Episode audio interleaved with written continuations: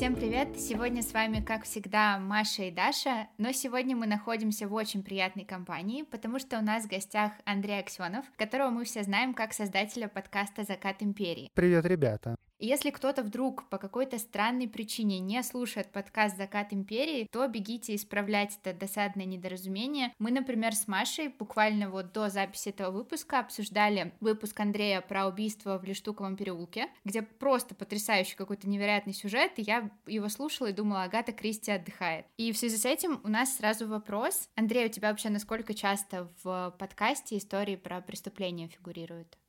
Я стараюсь делать их один раз в сезон. И вообще, честно говоря, я, когда начал делать исторический подкаст, я один раз случайно сделал True Crime, всем очень понравилось. И я такой подумал, блин, точно, люди же любят детективы. Мне не приходило это в голову. И теперь я раз в сезон нахожу какую-нибудь детективную историю и делаю ее. А, кстати говоря, сегодняшняя моя эта история будет связана с убийством в Лештуковом переулке. Отлично. несколькими действующими лицами и некоторым сетапом, но все попозже будет. Ты нас заинтриговал. Ты прям как угадал, Андрей. Но прежде чем начать, мы, как всегда, хотим вам напомнить, что наш подкаст выпускается исключительно в развлекательных целях и предназначен только для лиц старше 18 лет. Мы также не рекомендуем слушать наш подкаст людям с повышенной чувствительностью, так как мы с Дашей обсуждаем все детали преступлений и ничего не скрываем. А еще мы за взаимное уважение, активное согласие, не насилие и соблюдение законодательства. Мы не поддерживаем распространение насилия, не одобряем преступников и их преступления, даже если иногда говорим про них в шутливой форме, и надеемся, что и вы тоже. Я тоже. Но твой подкаст можно слушать людям, которым меньше 18 лет. Можно, да, но неизвестно. Там есть секс и наркотики. Они Ну, есть везде. осторожно. И сегодня мы будем, как всегда, рассказывать истории про преступления, но в этот раз, как вы уже догадались, преступления будут с налетом такой старины. Преступления с веянием истории. Сегодня вас ждет целых три преступления, которые произошли на закате империи. Винтаж. Андрей, мы вот когда обсуждали тему для выпуска, ты предложил период конца 19-го, начала 20 века. Почему именно это время? А потому что я только его знаю. ну ладно. Нет, ну просто да, это мое самое любимое время. Я в нем разбираюсь больше всего. Мне оно больше всего нравится. Я читаю книжки, всякие мемуары, всякие истории только про это время. Я просто себя специально ограничил в какой-то момент. Поэтому я оттуда много знаю. Начните меня спрашивать про Александра II, я сразу буду путаться. Ну, какой-то общей степени я что-то там тоже знаю, но в общекультурном смысле. У нас прям в подкасте сегодня эксперт. Да, стопудово. Но у меня нет образования исторического, если что.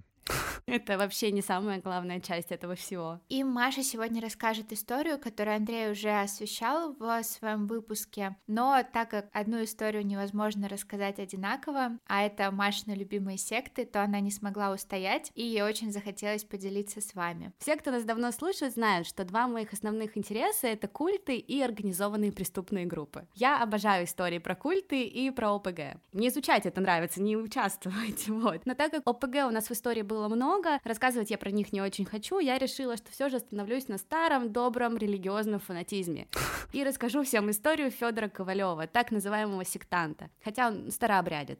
Тоже спорно, был ли Федор жертвой или Федор был все-таки убийцей. Мы с вами обсудим это попозже. После произошедшего в 17 веке церковного раскола в стране появилось много старообрядцев. Я думаю, это известно всем. А с ними, как некоторые их называют, староверческие секты. На рубеже 19-го, начала 20-х веков, а в особенности в начале 20-го столетия, происходит всплеск богоискательства и сектантских движений в России. А старообрядческие секты — это, получается, старообрядцы, которые чуть-чуть дальше зашли в своих верованиях, да, и прям секту конкретную решили сделать. Дело в том, что у старообрядцев как-то нету никакой официальной иерархии, официальной церкви. В Русской Православной Церкви мы знаем, что вот есть канон, есть не канон, есть там патриарх, есть епископ и все дела. А старообрядцы, они как тогда откололись, так они разделились на кучу всяких течений, толков. Они могут друг друга признавать, не признавать. И там люди без контроля сверху заходили в очень специфические форматы, разные штуки. У меня есть любимая секта дырников, например, которые считают, внутри дома молиться нельзя нельзя. Но они бежали от преследований в Сибирь, и там как бы холодно зимой. И поэтому они делают дырку в своем доме и молятся в дырку, потому что на свежий воздух надо молиться. Ну, короче, очень много странных ребят.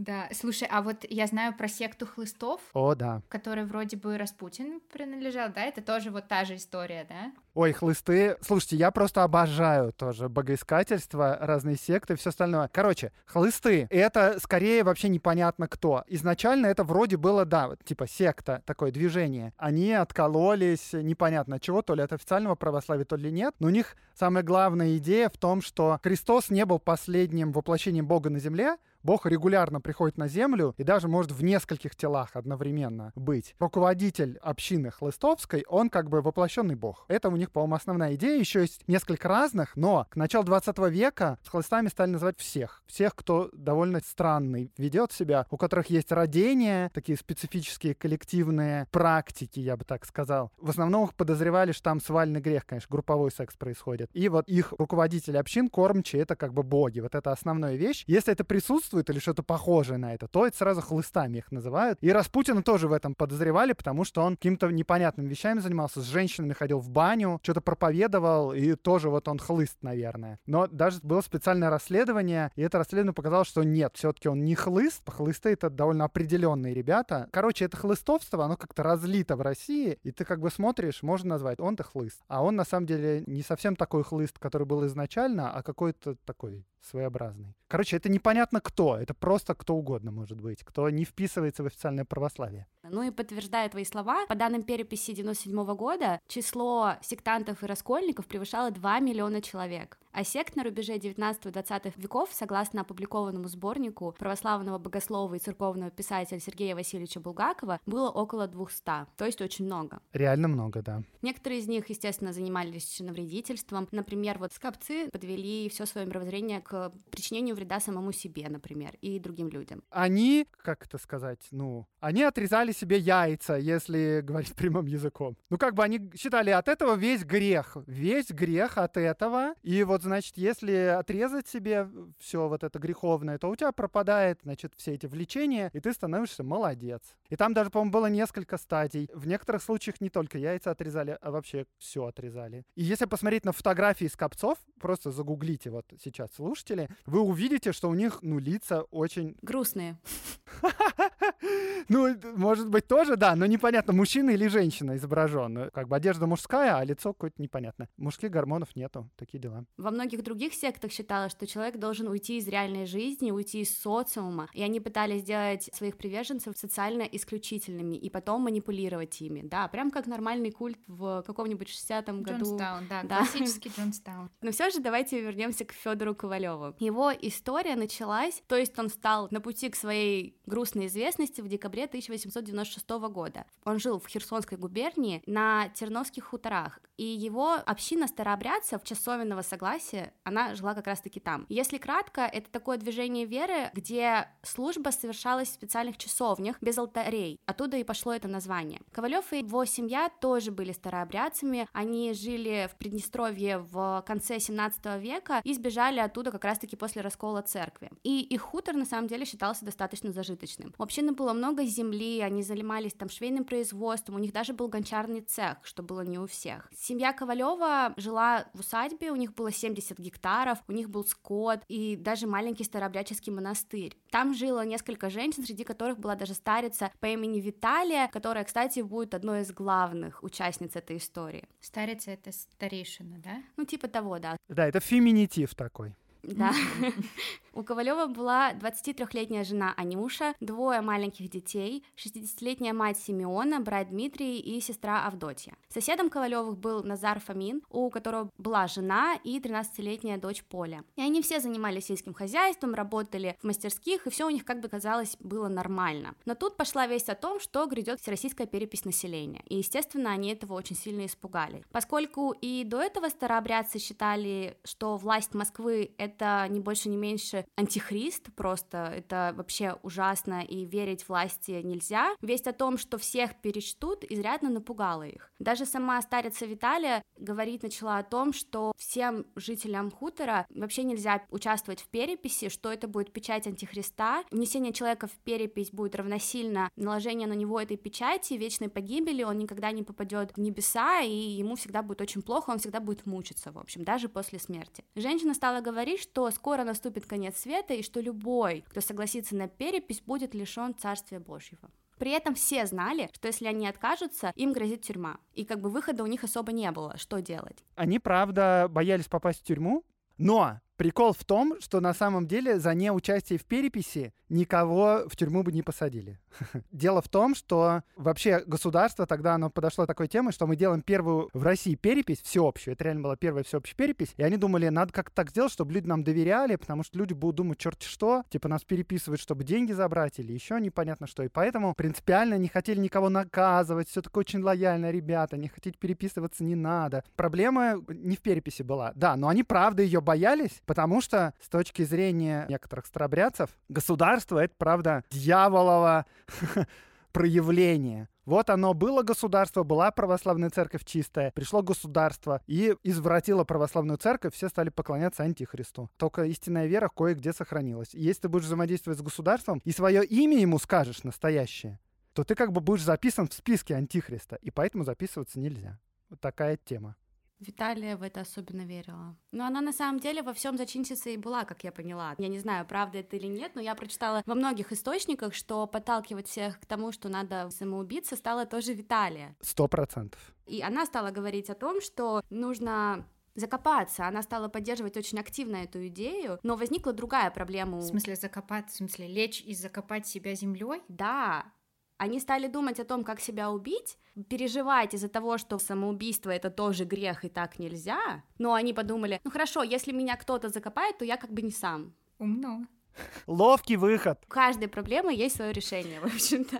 И Виталия такая прям решительная дама, потому что она решает, что не будет это грехом, потому что они это реально сделают чьими-то руками. А можно вопрос? А последний как? Как вот последний человек это сделает? Ну, Кто последний ему был? Федька, который не закопался. Спойлер. Ведь просто Да, нет, он сам остался, ну, мне так кажется. Виталия, в общем-то, решает, что все мы это сделаем, она зовет свою сестру, вообще, которая ничего не подозревала, не предупреждая ту и не говоря, приезжай закопаться, а просто говорит, приезжай к нам, у сестры муж, семья. В общем, она их всех начинает агитировать и торопить всех начинает. И, естественно, они решают, скоро наступит этот конец света, скоро будет эта перепись, нам пора. И в ночь на 23 декабря 1896 года они приступили к делу. Яму копать они решили в погребе, все собрались, поплакали, там, попрощались друг с другом, спустились в погреб, стали копать, потом они пошли помолились, отпели себя же сами.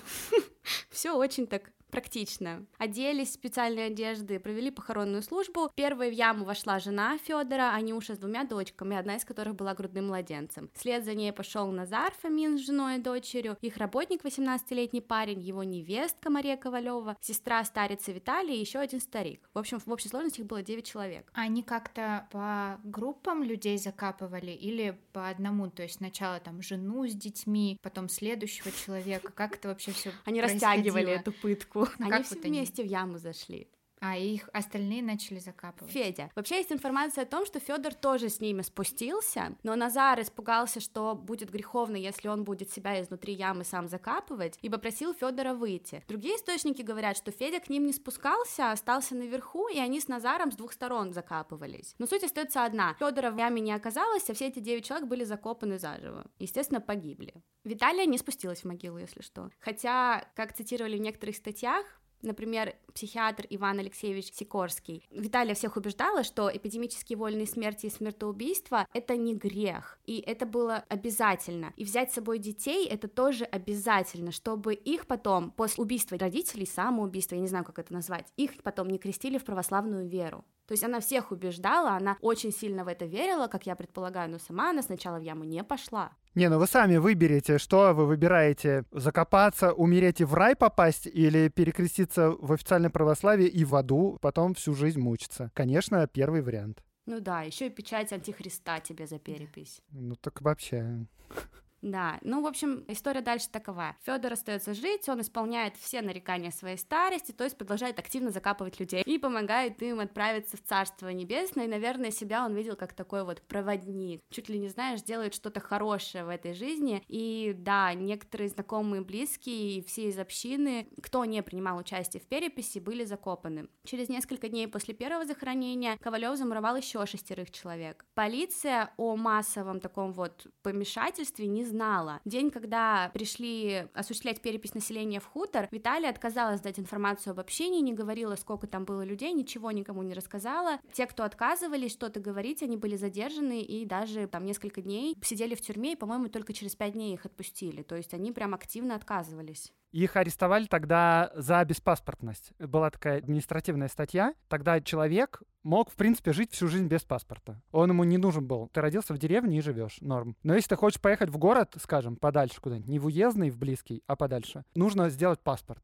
Это примерно как сейчас загранпаспорт работает. Так он в жизни не нужен, а чтобы поехать за границу нужен. Ну вот, тогда нужен был паспорт, чтобы по России ездить. И у него есть срок действия. И ты регистрируешься с этим паспортом на новом месте. И вот, если у тебя нет паспорта, а ты уехал далеко, то это административное правонарушение. Если тебя ловят, тебе дают специальный проездной документ и отправляют на родину, чтобы ты сделал себе паспорт. Не помню, по-моему, даже штрафа никакого не было. Но эти ребята отказывались себя называть. Они отказывались показывать документы. Ну, у них их, наверное, и не было, собственно говоря. И они отказывались называть себя. И их забрали до выяснения обстоятельств, что это за люди, откуда они взялись, куда их отправить, все такое. И действительно их посадили в тюрьму. Да, они сидели, пока полиция пыталась разобраться, в чем там дело. Да, по-моему, около пяти дней. В общем-то, из-за время своих вот этих активных действий Федор закопал и подверг ужасной долгой смерти 25 человек. И как они все это раскрыли? Со временем они реально понимают, что в хуторе должно быть больше людей, что что-то ненормальное творится, туда приезжают жандармы и находят ямы. Они их вскрывают, естественно, видят, что там просто полный ужас, потому что люди в ямах лежали в каких-то неестественных позах, они были скорчившиеся, согнувшиеся друг на друге, естественно, они задыхались, ну, они задыхались под землей. А они пытались как-то облегчить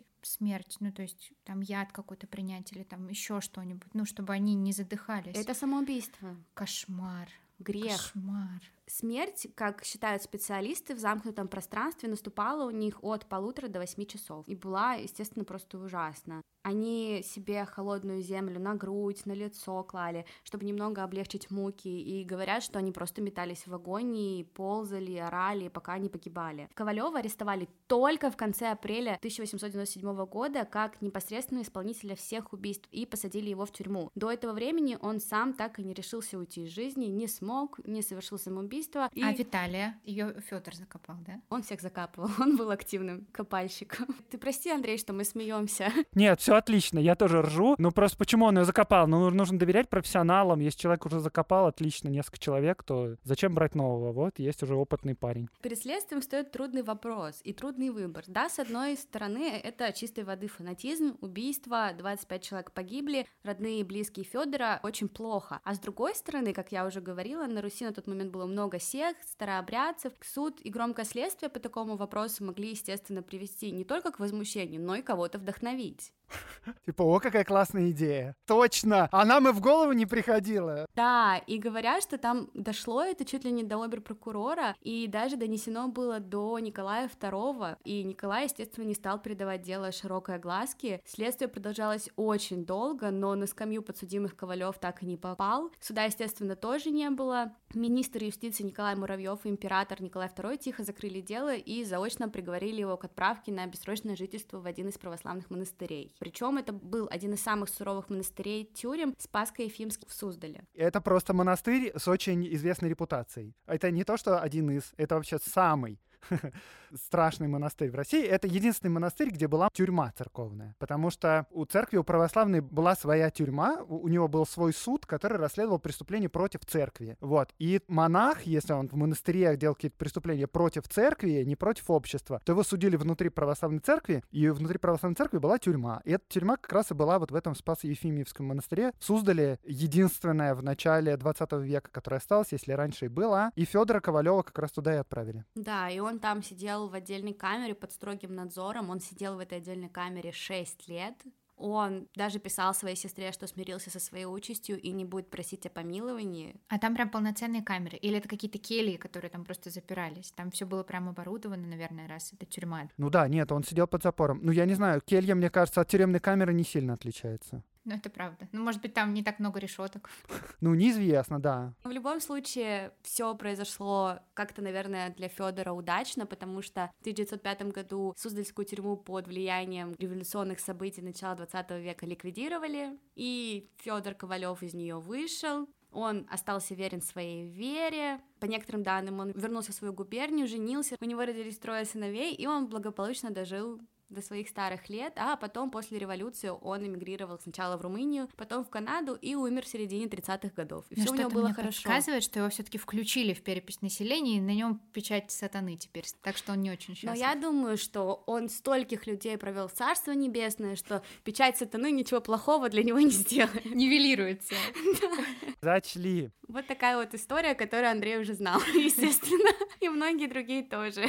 Конец хотим послушать историю Андрея, потому что, да, ни ну, я, конечно. ни Маша ее точно не знаем. Мы точно это не знаем. И Андрей держал ее в секрете, потому что он нам дал намек, где он будет эту историю искать, но нам так и не сказал, что это за история, поэтому мы очень ждем. Короче, история такая. До революции был в Москве очень известный следователь Аркадий Францевич Кашко. Он начальник московского сыска был много лет. Да, это просто звезда сыска. Это очень известный человек, очень уважаемый. После революции он написал воспоминания свои. В общем, это истории из московского сыска, и еще до Москвы он работал в Риге. В общем, разные такие короткие или длинные истории с убийствами, с поисками, с ограблениями банков. В общем, это довольно интересно. Он известный человек, он э, реформировал московский сыск, при нем сделали дактилоскопическую лабораторию в Москве. Короче, внедрял новые методы в решении проблемы в поиск преступников. И в сегодняшней истории как раз у нас будет присутствовать один элемент прогресса на начало 20 века, который помог раскрыть это преступление. Значит,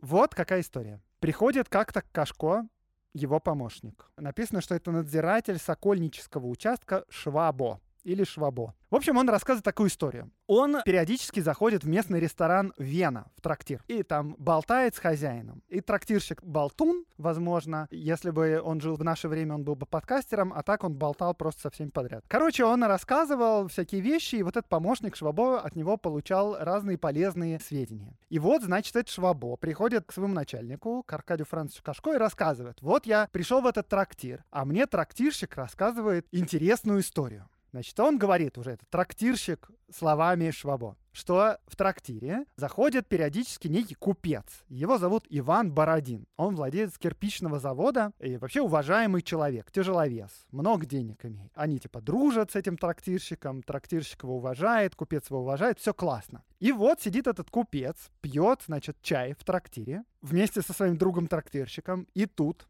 заходят в трактир жандармы. Офицер и два его каких-то помощника, нижние чины, еще какой-то человек в штатском, и они сразу, мгновенно, вообще безо всяких лишних слов, арестовывают этого купца и увозят неизвестно куда. Проходят сутки, и появляется опять этот купец, опять в трактире, грустный, заказывает выпить и, значит, рассказывает своему другу-трактирщику, что случилась беда с ним. Его эти жандармы привезли в охранное отделение, обыскали, и они его напугали чем-то забрали у него деньги, которые у него были. А у него были, точнее, даже не деньги, у него были билет ренты на 5000 рублей. Это, это облигация государственного займа, короче говоря. Даешь в долг государству 5000 рублей, государство тебе возвращает. Ну, короче, это живые деньги, которые можно вернуть через некоторое время. Забрали у него 5000 рублей. 5000 рублей — это на сегодняшние деньги дофига. Это 5 миллионов рублей, между прочим. Ого. И он так просто носил их с собой.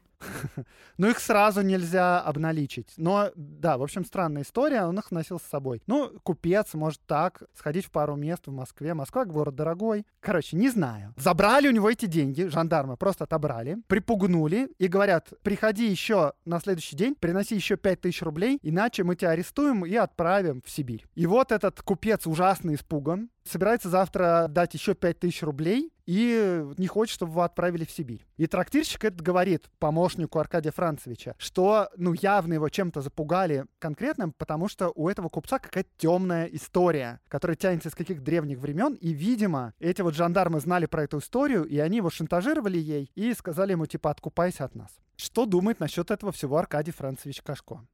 Да, что это мошенники? Что это мошенники, в принципе, можно вывести из того, что делают жандармы. Вообще, до революции у полиции не очень хорошая репутация. Если мы вспомним 17-й год, то что там же часто рассказывается о том, как первым делом рабочие резали полицейских и стреляли в них, то это, в принципе, правда. У полиции ужасная репутация, но жандармы — это не полиция. Ну, может быть, для людей-обывателей разницы никакой нету, но вообще жандармы — это отдельное управление. Они занимаются политической полицией в основном, но в целом общеуголовными делами тоже, и они не берут деньги. Ну, то есть полицейские брали взятки, потому что у них была очень маленькая зарплата, а жандармы взятки не брали, потому что ему у них была хорошая зарплата, репутация, мундир красивый, вот, все дела. То есть это, в принципе, нетипично для жандармов. А Аркадий Францович Кашко, он работает вообще в уголовном розыске, а не следователи, это еще отдельная организация, и это тоже кристально чистая организация. Кашко думает, это, похоже, мошенники, что-то как-то подозрительно. По крайней мере, надо расследовать. И, значит, он отправляет Кашко, своего помощника Швабо, кстати, интересно, да, они оба на О заканчиваются. Это простое совпадение. Отправляет этого Швабо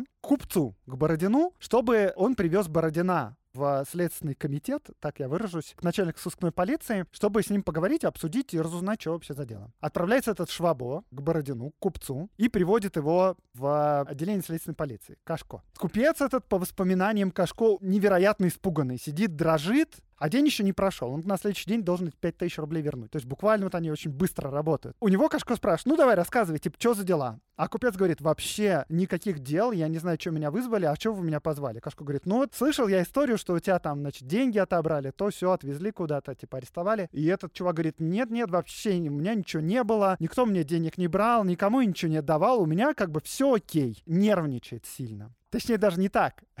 Я чуть вперед забежал. Вот тут Кашков вспоминает, что как только его ввели в отделение, этот купец сказал, я процитирую, «Господи!» — воскликнул он. «Да что же это такое? Вчера начальник охранного отделения, сегодня начальник сыскной полиции. Да ведь это никаких денег не хватит». Потом у него Кашко начинает допытываться, что дела, а он прикидывается, не знаю, камнем. И такой, да, все окей. Ну, ему Кашко говорит, в смысле? Мы все знаем, 5000 рублей у тебя отобрали. Ты сам признался, пришел сюда и высказался очень явно. И потом мы знаем, кто тебя отвозил. 5000 рублей у тебя забрали. Давай, короче, не валяй дурака, рассказывай, потому что дело нечисто. Ну и тут купец думает, блин, походу они мне хотят помочь или еще что-то такое, но все равно боится. Ну и в результате рассказывает всю эту историю и признался во всем. Кашко у него спрашивает, на что они тебя подцепили-то? Что ты так легко 5000 рублей дал, еще 5000 готов отдать? И он говорит, история моя известна это в принципе. Он говорит, некоторое количество лет назад, лет 10-15, в Подмосковье была банда, Гуслицкая, в селе Гуслицы. И они подделывали государственные ассигнации. Ну, короче, деньги, фальшивые деньги делали. И он с ним был как-то связан. Их поймали в какой-то момент и всех посадили. Этого купца, тогда еще не купца, тоже посадили. Он отсидел свой срок и теперь чистенький. Но похоже, он какую-то часть денег где-то заныкал, потому что он стал купцом после этого дела. Но он уже респектабельный, как бы такой чувак, дело давнее, а тут его как бы запугали этим всем. Он, в принципе, говорит, да, дело было, но я отсидел. Кашко ему говорит, ладно, давай, короче, будем разбираться, рассказывай, что за отделение, где тебя куда возили, какой адрес, все такое. Купец говорит, я не помню адрес, но готов показать. Сажают его на автомобиль, везут Скотерный переулок. Написано у меня, я не знаю, где это дело. Но, в общем, выясняется, что это просто обычный жилой дом, дом, никакого вообще там отделения нет. Причем я сейчас расскажу, как купец описывал, как его приняли мошенники. А может и не мошенники, мы пока что не знаем. Значит, он говорит, поднялись мы на третий этаж, там меня сейчас же обыскали и отобрали бумажник. На нем была пятитысячная рента и на 300 рублей денег. Бумажник с деньгами обвязали шнурками и запечатали печатями. Затем посадили меня в прихожую, говорят, подождите здесь, начальник сейчас занят. Сижу я так полчаса, сижу час, Мимо меня проводит какого-то человека в наручниках. Потом прошло два жандармских унтер-офицера. Наконец пришел жандарм и повел меня к начальнику. Вхожу. Большая комната. Посередине письменный стол, заваленный бумагами. За ним господин в штатском платье. Я остановился. Он даже не взглянул на меня, а продолжил что-то писать. Прошло это к минут десять. В кабинет зашел жандармский офицер и положил на стол огромный портфель и передал какую-то бумагу. Начальник пробежал ее глазами и говорит, я сейчас распоряжусь. Потом берет телефонную трубку и называет какой-то номер. Потом в телефон говорит, это вы, Савельев, немедленно берите людей и арестуйте Петровского, пожалуйста, поживее. Наконец он поднял голову и обратился ко мне. Так вот какой гусь! Давно мы за тобой следим, да в старом твоем разбираемся. Ну, теперь полно. Погулял и будет. Давно пора под замок. Короче, очень убедительно. Особенно мне нравится деталь, что его заставили ждать там полтора часа. Прям понятно, что попал к начальству, к важному, да. А мне кажется, он переиграл немножко. Как будто бы вот он переиграл где-то. Очень драматично. Может, это я драматично рассказываю, но, по-моему, довольно убедительно. Не знаю, может, мы сейчас еще привыкли, там, госуслуги, ты заходишь, заказываешь себе все. Просто забыли, как это бывает. Приходишь куда-нибудь в МФЦ и сидишь там два с половиной часа, а тебе говорят, вы справку забыли, приходите завтра. Они едут на это место, выясняется, что там нет никакого охранного отделения вообще. Просто жилой дом. Тут становится понятно, да, что это мошенники, действительно. Вопрос стоит. Вот они берут, ну как бы, что делать? Мы берем, да, полицию, следователей, все такое, заходим туда в эту комнату, всех арестовываем. А за что? За ношение формы ребят скажут, мы ничего не брали. Купец, вот суд, и купец такой говорит, они мне взяли 5000 рублей. А этот чувак говорит, а я не брал. Как доказать, что брали или не брали? Непонятно какие-то обстоятельства подозрительные, они все переодетые в какую-то форму, можно отмазаться. Честно говоря, суды тогда, до революции, были, во-первых, независимые на самом деле, а во-вторых, очень легко оправдывали людей это прям большое количество оправдательных приговоров, и реально нужно было очень убедительно доказать в суде, что действительно преступление совершалось. И еще суды очень часто судили судьями присяжных, а присяжные — это обычные люди, и они могли просто человека пожалеть, например. Ладно, я сейчас в сторону ухожу. Ну да, правда, бывало такое, что присяжные говорят, ну да, он как бы совершил преступление, но жалко человека. И раз его оправдывают, и все. Поэтому, если идешь в суд, надо прям железные доказательства иметь. Короче, надо что-то делать. Просто так не возьмешь нужно было как-то так сделать, чтобы были свидетели того, что происходил шантаж. Естественно, этот мошенник или мошенники, они, естественно, при лишних людях не будут ничего говорить. И что они делают? Аркадий Францевич Кашко, что придумывает? Дает 5000 рублей и отправляет его еще раз? Не-не-не. Но, кстати, вот это, наверное, была бы нормальная идея пометить деньги. Сейчас бы, наверное, деньги пометили. Нет, он сделал по-другому. Значит, он узнал номер телефона, который там находился в этом кабинете. Он же по нему куда-то звонил и позвал в кабинет стенографа и дворника. И сделал так, что вот телефон, у него трубка, к этому телефону они приделали отводные трубки.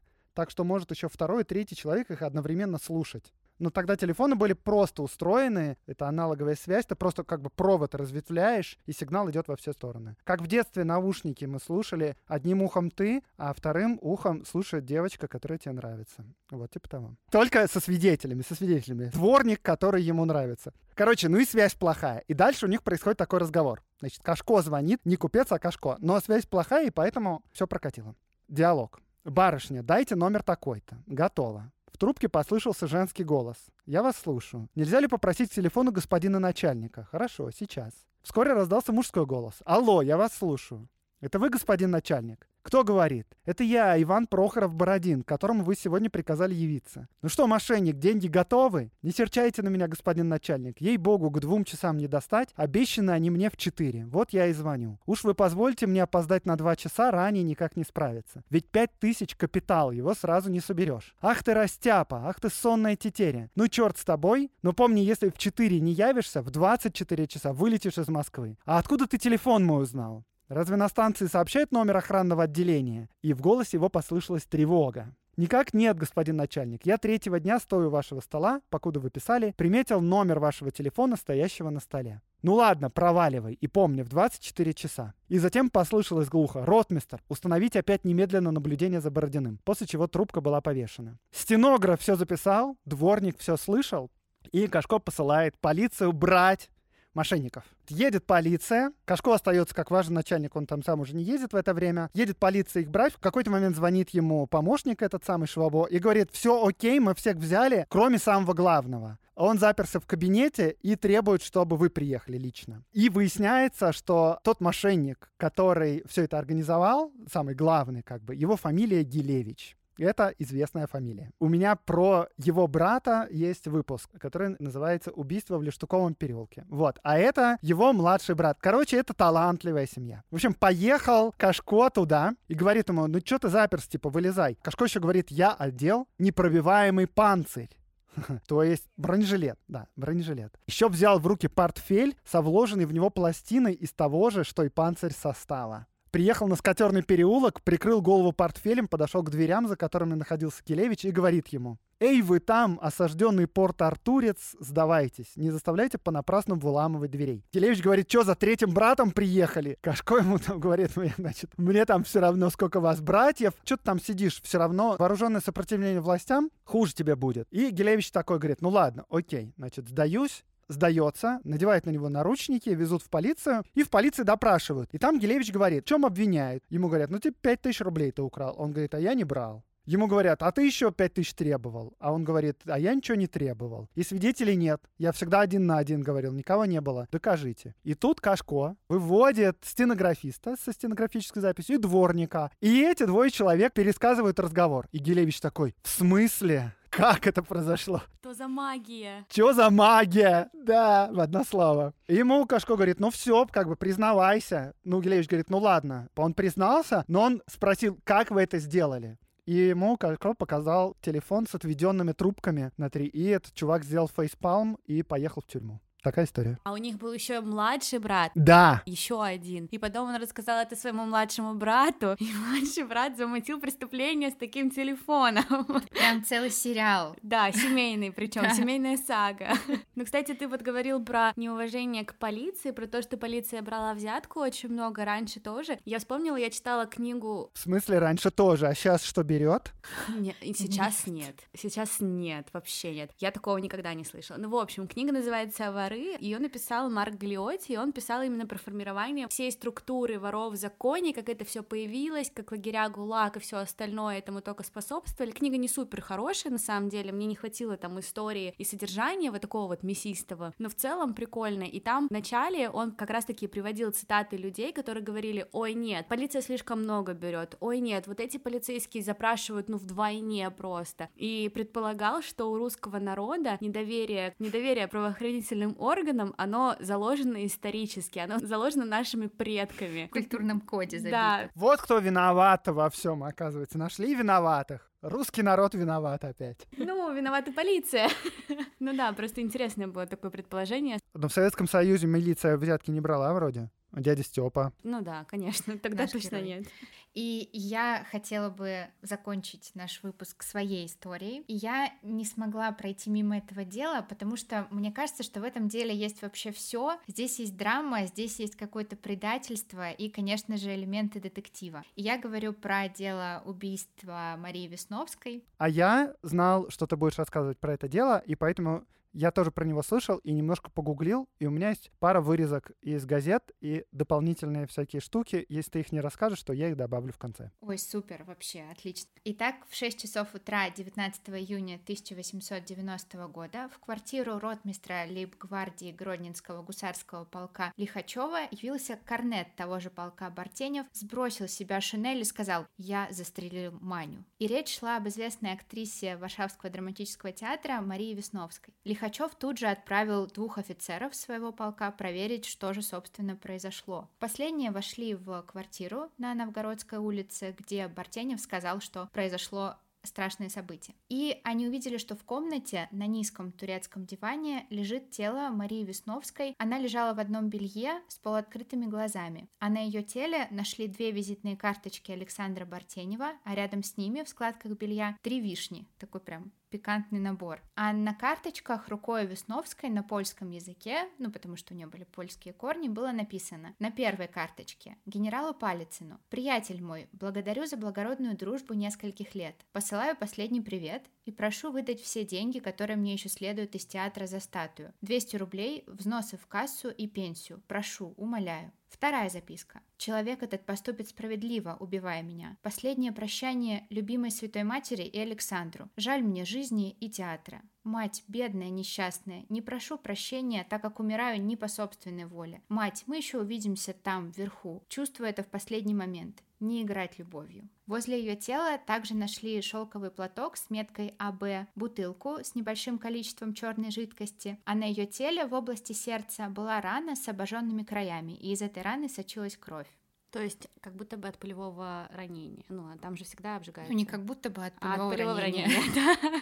И корнет Александр Бартенев рассказал, что же все-таки случилось тем роковым вечером, и также он рассказал о событиях до этого вечера. Вообще Александр и Мария познакомились в феврале 90 года. Кто-то из знакомых Бартенева представил его Весновской в Варшавском драматическом театре. Влюбился в Марию безумно и, будучи натурой робкой, ухаживал за ней сначала издалека, ограничиваясь лишь какими-то букетами, подарками и редкими визитами, но затем чувства его разгорались все сильнее, и он пытался приблизиться к Марии все больше. Мария, казалось бы, его ухаживание принимала, но одновременно она принимала ухаживание других кавалеров, так как она была очень красивая женщина, она была актрисой, она была окружена вниманием, подарками, ей все это очень нравилось. Но в начале осеннего сезона 91 года Бартенев резко выделился среди всех ее кавалеров, потому что он сделал ей предложение. Мария ему ничего не ответила, она не сказала ему ни да, ни нет. А все потому, что Бартеневу нужно было сначала получить согласие от своих родителей. А Бартенев знал, что он согласие от родителей на брак с женщиной с польскими корнями не получит никогда. Поэтому он ей сказал, что он спросит разрешение у родителей, скорее всего, они дадут ему согласие, и просто пока тянул время, находясь рядом с ней. Весновская тем временем продолжает принимать ухаживание от своих поклонников, а Бартенева начинает съедать ревность. А она как бы не испытывала к нему на тот момент еще никаких вот прям чувств. Вот честно, я не думаю, что она вообще кому-то что-то испытывала. Но это чисто мое мнение.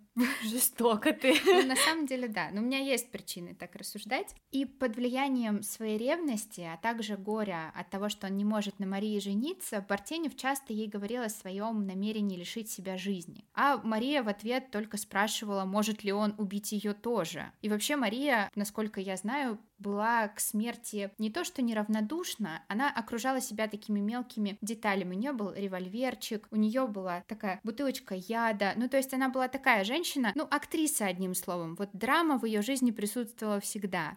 Эма. Да. Я не думаю, что она действительно хотела в какой-то момент принять этот яд или застрелить себя из своего револьверчика. Скорее всего, это было просто ее амплуа. Я подумала, что когда он сказал ей «хочу себя убить», она ему сказала «давай поскорее». Вообще, это тогда супер модная, конечно, тема. Если можно взять какие-нибудь гимназические альбомы каких-нибудь девочек, и там самый популярный мотив — это кресты, кладбищенские ограды, все такое. Короче, это прямо, ну, правда, вот как, я не знаю, в нулевые было модно Эма, тогда это тоже прям модно про смерть разговаривать, про самоубийство, и все это так возвышенно, и так волнующе. Это даже не просто ее амплуа, это как бы модная тема просто. Ага, ну понятно. В общем, все новое это хорошо забытое старое, да. И, и в те времена, да, тоже так было. Только героина не было еще. Если бы он был, тогда был бы вообще просто, мне кажется, взрыв всего. Нас бы, может быть, и не было тогда. И на почве этой ревности они начинают часто ругаться. Бартеневу кажется, что Мария его чувствами всего лишь играет, и он в какой-то момент пишет ей письмо, полное упреков, и которое заканчивалось заявлением о том, что он лишит себя жизни. Одновременно с этим письмом он отсылает ей все письма, которые он от нее получил. Ее перчатки, ее шляпку, вообще все вещи, то есть просто из сердца вон. Отослав ей письма и вещи, Бартенев решает поставить какую-то точку, он едет в цирк, пьет там со своим знакомым Михаловским шампанское, возвращается домой около полуночи и уже собирается ложиться спать, как вдруг к нему приходит горничная Весновская и передает ему записку от своей барыни, которая, оказывается, ждет его перед казармами в карете для разговора. Естественно, Бартенев сразу же едет туда. Они встречаются в карете, и Весновская назначает на следующий день Бартеневу свидание в квартире на улице Новгородской. И это свидание, как она говорила, должно было быть последним, потому что она уже окончательно решила, что уедет за границу. Сначала в Галицию, а затем в Англию и в Америку. Бартенев приехал на следующий день в квартиру на Новгородской и ждал там Марию. Она приехала чуть опоздав, а с собой привезла два свертка. В одном из них был пеньюар, а в другом большой заряженный револьвер, который принадлежал Бартеневу, но хранился у Весновской. И на резонный вопрос Бартенева, зачем она привезла с собой револьвер, Весновская сказала, что всего лишь хочет его вернуть, он ей просто больше не нужен. А пеньюар? Ну... Тоже вернуть. Они поужинали и выпили. Весновская начинает собираться домой. Бартенев ее останавливает, она соглашается еще ненадолго остаться, ложится в постель и говорит, Какая тишина. Мы точно в могиле. Что, простите? Что это за романтика? Вот такая вот романтика. У каждого своя романтика. Она продолжает. Скажи мне, разве ты меня любишь? Вот если бы ты меня любил, ты не грозил бы мне своей смертью, ты убил бы меня. Логично звучит. Все правильно. Ты что, не мужчина? Бартенев возражал ей и говорил, что он себя может лишить жизни, но убить ее у него не хватит духу и сил. Весновская достает из кармана своего платья две банки, одну с опиумом, а другую с добытым Бартеневым по ее просьбе хлороформом. Ну, то есть у них вся тематика отношений, а вот и... видимо, на этом и строилась. Ну, вот и героин, кстати. Героина не было, да, зато был опиум, действительно. И предлагает принять Бартеневу яд вместе, а затем, когда они будут вот в этом вот забытие, убить ее из револьвера, а потом покончить с собой. И они умрут вместе, и он выполнит ее желание, он сможет осуществить, наконец, свое желание, которое он неоднократно выражал. И Бартенев соглашается. Меня волнует вопрос, действительно, зачем пеньюар еще? Тут он всплывет в истории? Это вот те два часа, которые они провели в постели. Пеньюар именно вот в этот момент. И после этого они принимают вместе опиум, они добавили опиум в алкоголь. Бартенев тоже выпил немножко отравленного алкоголя. Весновская ложится на диван, она мочит два носовых платка хлороформом, кладет их себе на лицо, и через некоторое время Бартенев садится на край дивана, обнимает левой рукой Весновскую и прикладывает револьвер к ее обнаженной груди и спускает курок. Когда это случилось, Бартенев сказать не смог. Он говорит, что около пяти часов утра он запер квартиру и, забрав с собой револьвер, уехал к себе домой в казарму. Он только что говорил, что убить ее бы он не смог. Это опиум? Тут вдруг смог. Ну, как бы нельзя недооценивать человека. Ну, Действительно так, с версией Бартенева не все сходилось, тут я с вами полностью согласна. Начнем с того, что кроме двух записок, которые изначально нашли на месте преступления, смогли найти еще и некоторые записки, разорванные на мелкие куски, которые потом смогли восстановить и прочитать, что же там написано. А написано там было следующее, снова на польском. На первой записке. Человек этот угрожал мне своей смертью. Я пришла. Живою не даст он мне уйти. На второй записке. Итак, последний час мой настал. Человек этот не выпустит меня живою. Боже, не оставь меня. Последняя моя мысль – мать и искусство. Смерть это не по моей воле. И, наконец, на последний – ловушка. Мне предстоит умереть. Человек этот является правосудием. Боюсь, дрожу. Последняя мысль моя матери искусству. Боже, спаси меня, помоги. Весновская. Это были, видимо, разные интерпретации, разные варианты ее последней записки, но сами вот эти вот ее нотки паники, нотки того, что она в ловушке, говорят о том, что версия Бартенева не очень сходится с реальностью. То есть она не хотела так себя убивать, она просто хотела быть модной. А на самом деле она не собиралась умирать, это вот, он виноват. Вот до чего может довести стремление быть модной. А может быть, она его подставила, просто это дополнительный трагизм ее смерти добавляет. Может и Может так, быть, да. тоже логично. Да, Это я вступляюсь за мужиков. да. Бартенев заявил, что он про эти записки ничего не знал, он их содержанием полностью поражен. И плюс показания свидетелей тоже не очень подтверждали версию Бартенева. Оказалось, что Весновская неоднократно называла Бартенева в кругу своих близких страшным и неоднократно говорила «Увидите, он меня убьет и отомстит за всех, с которыми я кокетничала». Но зачем тогда она к нему ходила?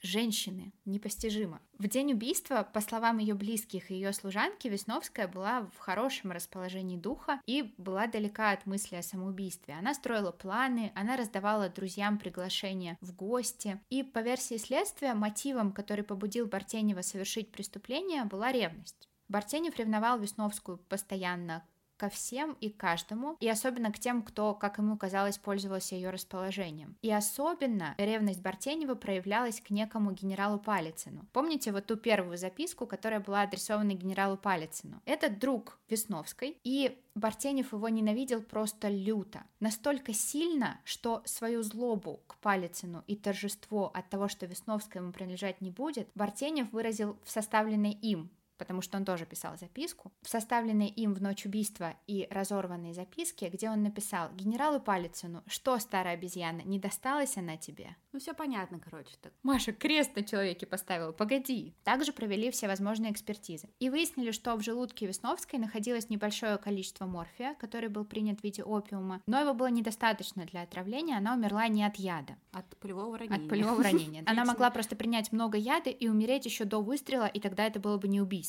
Ну да, логично. Да. На вопросы своей виновности Бартенев ответил, что он признает себя виновным. Но смерть Весновской была ему не нужна, и он выстрелил помимо воли. Я не могу, у меня в голове не укладывается, я пытаюсь угадать, кто же виноват. Мне неспокойно. Оба. И никто. Можно так тебе ответить? Кстати, защищал Бартенева адвокат Федор Плевака, и он в своей речи в защиту Бартенева обратил внимание суда как раз, Маш, на ту неоднозначность дела, про которую ты сейчас и говоришь. Он сказал, что взаимоотношения Бартенева и Весновской были настолько запутаны, а Бартенев был настолько подвержен ее влиянию, что даже сама мысль о каком-то неодобрении со стороны Весновской была для него сродни аду. Это она виновата, что она красивая такая была. В общем-то, да? Так. Еще этот пеньюар. Спровоцировала. Я пеньюар добавила просто для пикантности. А все. И с учетом чистосердечного признания, Плевака пытался изменить формулировку обвинения с умышленного на непредумышленное. И у суда было два вопроса, которые ему необходимо было разрешить. Во-первых, это вопрос о виновности Бартенева в умышленном убийстве, а во-вторых, это вопрос об убийстве в состоянии эффекта. Там, кстати, было так интересно, Маша подглядела мой скрипт и удивилась фразе не в состоянии эффекта, а в состоянии раздраженности. И на первый вопрос суд ответил утвердительно, и как раз на основании этого вердикта приговорил Бартенева к лишению всех прав и ссылке на каторжные работы на 8 лет. Бартенев пытался подать жалобу, апелляционную, кассационную, но они не были удовлетворены. По счастливому стечению обстоятельств и по высочайшему его императорского величества соизволению назначенное судом наказание Бартеневу заменили разжалованием его в рядовые. И вот такая вот история, которая на самом деле достойна театральных подмостков, и я знаю, что Андрей хочет что-то добавить. Да, хочу добавить. У меня тут есть цитатка тоже с суда, и мне кажется, я не могу ее атрибутировать, потому что я не помню, кто это говорил. У меня почему-то такое ощущение, что это адвокат Плевака, но странно, если он защищал Бартеньева, что он такое говорил. Короче, на суде. Вообще, надо сказать, что я слышал про эту историю, и она довольно известно прогремела в свое время, потому что довольно серьезное внимание обратили вообще на участь артисток в театрах. Если это театр не какого-то супер-супер высокого класса, там императорский театр, Мариинский, что-то такое, а такое увеселительное заведение, куда люди ходят, где поют какие-то песни, выступают артистки, что-то такое, то вообще у всех было ощущение такое, что артистки, женщины, которые выступают в таких местах, у них двойная функция есть. То есть они не просто еще выступают, а еще и можно снять. Это довольно распространено вообще в России. Довольно даже более-менее в каких-то обычных респектабельных местах, где-нибудь в Москве или в Петербурге, ты приходишь, и ты знаешь, что вот она выступает, а еще ее можно снять за деньги. А в некоторых местах это было нельзя, и это считалось круто. Ну, то есть, нифига, вот мы можем себе позволить такое сделать. Если такого не происходит, то это в большей степени исключение. Вот. И в частности, после этого дела стали очень широко обсуждать вот эту проблему, что как бы вообще женщин не воспринимают на сцене всерьез. И сами женщины настолько к этому привыкли, что не разделяют эти две профессии. Короче, цитата такая. В нашем обществе, вообще не умеющим уважать женщин, не умеет отличать женщины от актрисы. Наше общество требует, чтобы артистка служила ему не на сцене, но и за кулисами. Оно, не давая ей отдыха, преследует ее и дома. Она жаловалась с горечью на тех молодых людей, которые аплодируют ей на сцене и считают, что за это они получают право вторгаться в ее будуар, чтобы надругаться над ней, которые видят, что только в этом и заключается вся суть и цель жизни артистки. Это очень интересно на самом деле. Тот факт, что это же не она наверняка многих своих ухажеров привлекала чем-то, это просто они считали, что они имеют право на это. Ну да, но с другой стороны, видно по ее собственному поведению, мне кажется, что она сама запутывалась в этой связи. Если тебе все говорят, что это нормально, если вся предыдущая жизнь показывает, что это нормально и так должно происходить, вот я хочу быть артисткой, значит, вот я должна еще нравиться мужикам. И она как бы такая, ну то есть вроде ты же говорила, да, что у нее были любовники и одни, и другие. Как-то она себя свободно вела, по мнению Бартенева, по крайней мере. Может быть, она и сама под влиянием вот этих воззрений тоже путалась. Ну, в общем, сложно. Мне так нравится, что у нас к концу выпуска появилась феминистическая повестка. Но это очень здорово. У меня к вам вопрос. Три вишенки, которые на ней были найдены. это, это деталь как пеньюар, понимаешь? А, это просто ну, для, для мазка. Я уверена, что это было убийство не, не такое красивое, как он написал. И, скорее всего, он ее просто реально убил порыве злости, ярости, но просто все равно потом это обставил красиво. Ну, мне кажется, что он это так и видел, но это не отменяет того факта, что он ее убил. Я не и... говорю, что это его оправдывает, я говорю, что, возможно, это даже не такое убийство на почве ярости беспросветной. Интересное дело, мне понравилось. Вот такие вот у нас сегодня были три истории, и мы очень рады, что Андрей сегодня был в нашем выпуске, нам очень понравилось, и было безумно интересно слушать его историю, так что, Андрей, спасибо большое за участие. А я рад, что вы позвали. Слушайте подкаст «Закат империи», если не слушали. Да, мы оставим все ссылочки везде. Всем пока и увидимся в следующем выпуске. Пока, ребята.